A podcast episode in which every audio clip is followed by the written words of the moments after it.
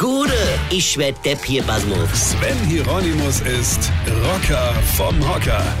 Jetzt haben wir erstmal alle Feiertage hinter uns geschafft, ja.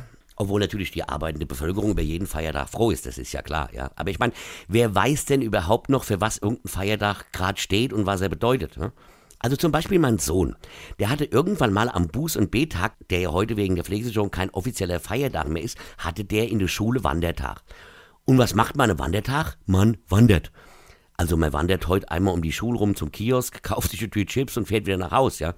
Ey, wir früher an Wandertagen, wir sind noch gewandert. Ach Gott, hunderte von Kilometern an einem Tag, ja. Also, das, und wir hatten nur so eine ganz kleine Capri-Sonne dabei, ja. Und die Hitze und, und, und die ganzen wilden Tiere und egal jetzt. Also, Wandertag meines Sohnes, das bedeutet klar, man geht zu Fuß. Das fand mein Sohn aber total bescheuert und vor allem völlig unpassend. Originalzitat. Warum muss ich an einem Tag laufen, wenn das der Bus- und Betttag ist? Entweder bleibt man dann im Bett oder man fährt wenigstens mit dem Bus, aber wir müssen laufen.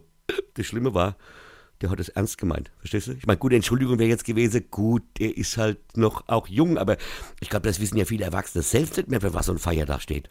Der 6. Januar, also gestern, ja, der Tag der Eiligen Drei Könige, da habe ich ja auch schon Sachen drüber gehört. Sagt einer zu mir, das stimmt ja überhaupt nicht, was ein Quatsch, die Eiligen Drei Könige, ja, Jesus ist am Heiligabend geboren und die drei Typen kamen erst am 6. Januar. Eilig hatten die es nicht wirklich. Warum nennt man die dann Eilige Drei Könige? Ich meine, was antwortet man da? Ich meine, antwortet man da überhaupt oder schenkt man ihm ein Lexikon oder man denkt sich einfach nur, was Weihrauch und Myrrhe aus dem erwachsenen Mensch machen können, oder?